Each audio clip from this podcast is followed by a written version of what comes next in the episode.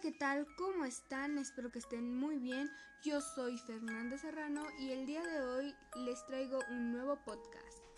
Tratará de un tema muy interesante que son los sucesos paranormales ocurridos a las 3 de la mañana. En este podcast les platicaré historias paranormales muy terroríficas, así que comencemos. A través de los años podemos encontrar informes de una enorme variedad de fenómenos que ocurren entre las 3 o 4 de la mañana, particularmente a las 3.33 am. Muchas son las personas que aseguran que a ciertas horas de la noche se despierta sin ninguna razón lógica y afirman que al momento de despertar experimentan misteriosos fenómenos como la llamada parálisis del sueño, ha sucedido en ese que ha sucedido en ese marco de tiempo. Las 3 am es comúnmente conocida como tiempo muerto o la hora del diablo, la hora maldita, etc. Ya que según los expertos en el, en el momento en que la actividad paranormal entra en su máximo apogeo es a las 3.33 o 3 de la mañana. Curiosamente, la teoría popular cristiana dice que Jesucristo murió a las 3 de la tarde y por lo tanto las 3 de la mañana es la hora opuesta, como un claro desafío de los demonios hacia Cristo, burlándose de la Santísima Trinidad, Trinidad por ser el Padre, el Hijo y el Espíritu Santo.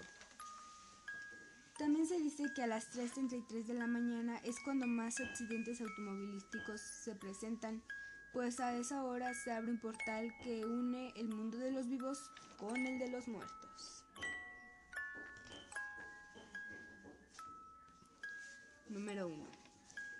La niña de la curva. La leyenda de la niña de la curva es sin duda la más célebre de todas las historias de terror. No hay Halloween en que no se escuche esta misteriosa historia. Y puede que haya sembrado el pánico más en un Bladacar como muchas historias populares. Se desconoce su autor y localización del suceso. Se cuenta en decenas de países, en Suecia, donde se conoce como Vitanfrun, en Italia, donde se llama la Dama Bianca, en República Checa, que la bautizó Villa Pani. En España, el suceso paranormal protagonizado es por esta joven que ha ubicado históricamente en varios puntos geográficos de la localidad sevillana de Sanlúcar. La mayor al principio y Becengo de San Antonio. Una noche de espesa niebla, una joven iba conduciendo por una carretera desconocida. Las luces del coche alumbraban lo poco que la niebla dejaba ver a su paso, pero, de repente, una joven vestida de blanco impoluto apareció a un lado de la calzada, aunque la chica permanecía inmóvil. El conductor interpretó que estaba conduciendo para parar e invitarla a subir. La misteriosa joven accedió a subir al asiento detrás del automóvil, aunque sin mediar la palabra durante el recorrido. El conductor intentó entablar conversación sin éxito hasta que de pronto la joven dijo Cuidado con la curva Ahí morí yo. El joven, creyendo que era una broma, se giró hacia la chica y descubrió con estupor que ya no había nadie en el asiento. Cuando giró la cabeza hacia la carretera, aterrorizado, ahí estaba la curva. Es muy común que pase todo eso en la madrugada, alrededor de las 3 y 4. La siguiente historia es titulada No solo los perros lamen. La siguiente historia muchos la localizan en una pequeña localidad francesa, pero, como todas las demás, el boca a boca ha borrado la pista de su origen. Una niña de nueve años es la protagonista de la leyenda. La pequeña era la hija única de un matrimonio con gran influencia política y una atrejada vida social que hacía que la niña pase demasiado tiempo sola. Para aliviar su soledad, los padres decidieron regalarle un perro que podría proteger a la niña en su ausencia. Niña y Can se hicieron inseparables. Un día, mientras dormían, la niña empezó a escuchar cómo su mascota arañaba el suelo y gruñía. Para tranquilizarlo, bajó su brazo de la cama para que él la lambiera. Era un código entre ellos para saber que ambos estaban bien. Al día siguiente, cuando la niña despertó, en la pared se ponía a leer con sangre. No solo los perros lamen.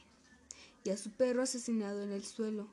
Cuando encontraron a la niña, ella solo preguntaba quién le había estado chupando la mano toda la noche. Cuenta la leyenda que la niña acabó enloqueciendo.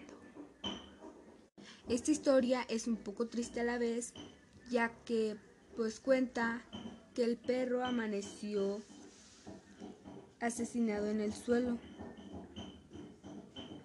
Y en la pared escrita y en la pared estaba escrito no solo los perros lamben con la sangre del perrito. La siguiente historia y última es sobre un taxista. Y dice así. Hola, esta historia yo le he contado a varios parientes míos, a varios amigos, pero nadie logra creerme. Pero yo estoy seguro de que vi lo que vi. Era una noche fría. Yo iba en la carretera cuando de repente me llegó una notificación. Era un joven que quería que pasara por él. Por suerte estaba cerca de donde yo andaba, así que Llegué muy pronto por él, me apresuré para ir por mi cliente. Cuando llegué, resulta que era en un bar. El joven salió medio alcoholizado, muy, muy tomado, y atrás de él venía como un señor alto, flaco, con la cara muy chupada, como calavera. Me dio un poco de miedo, pero pues se subieron. El joven se sentó al lado mío y el señor en la parte trasera. Iba yo conduciendo y entonces entablé una conversación con el muchacho. El señor de atrás no hablaba nada, se mantenía callado. Entonces le pregunté al joven, oiga, ¿el señor de atrás está bien? Porque no habla, no, no dice ninguna palabra, ¿se encuentra bien? A lo que el joven le dice, ¿cuál señor? No hay nada. Entonces el taxista dice, no, sí, ahí hay alguien. Voltea y no ve nadie. El joven lloraba y lloraba y decía unas palabras que no le entendía. Todo el camino se fue llorando y yo para tranquilizarlo le dije que a lo mejor lo había imaginado por tanto trabajo que tenía para que nos asustara. Pero aún así el joven siguió llorando en voz baja. Decía unas palabras que no le entendía. A lo mejor era por su alto nivel de alcohol, pero lo que escuché fue de en la mañana, déjame, como si estuviera rezando. Me dio un poco de escalofríos y el joven me dijo, por favor lléveme hasta mi casa porque él al principio me había dicho que lo dejara por otro rumbo, pero después me dijo que lo dejara en la puerta de su casa y accedí a llevarlo hasta allá. El joven se bajó y yo le sonrí con una sonrisa amistosa, pero él no me respondió nada.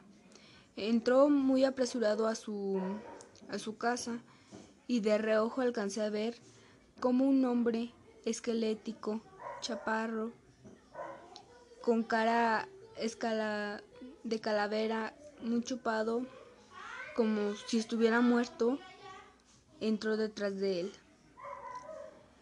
Estuve muy asustado en ese momento, quería hasta yo correr, pero pues no podía. Por suerte no me pasó nada, pero estoy un poco asustado por el joven de que le haya pasado algo.